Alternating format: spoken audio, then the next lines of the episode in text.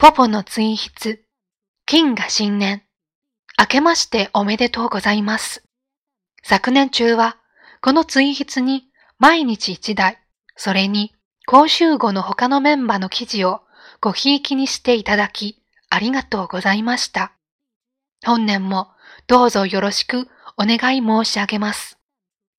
日本海側にしては珍しくいい天気のお正月になりました。青空が広がり、眩しい日差しがいっぱいに地上に注いでいます。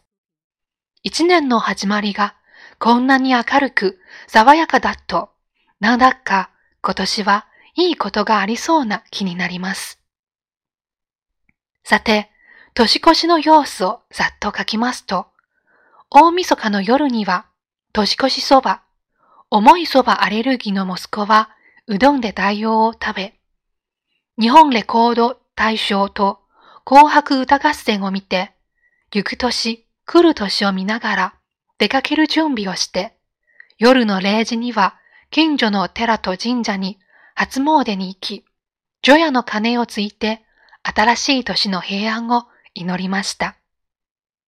元日の朝はおとそにお雑煮、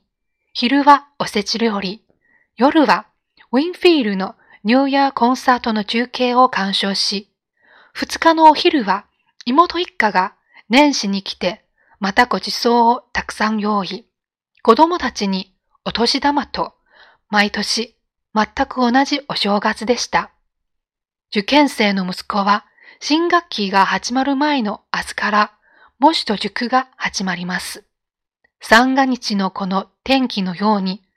明るい結果が得られますように。2019年、誰もがいい年を過ごせますように。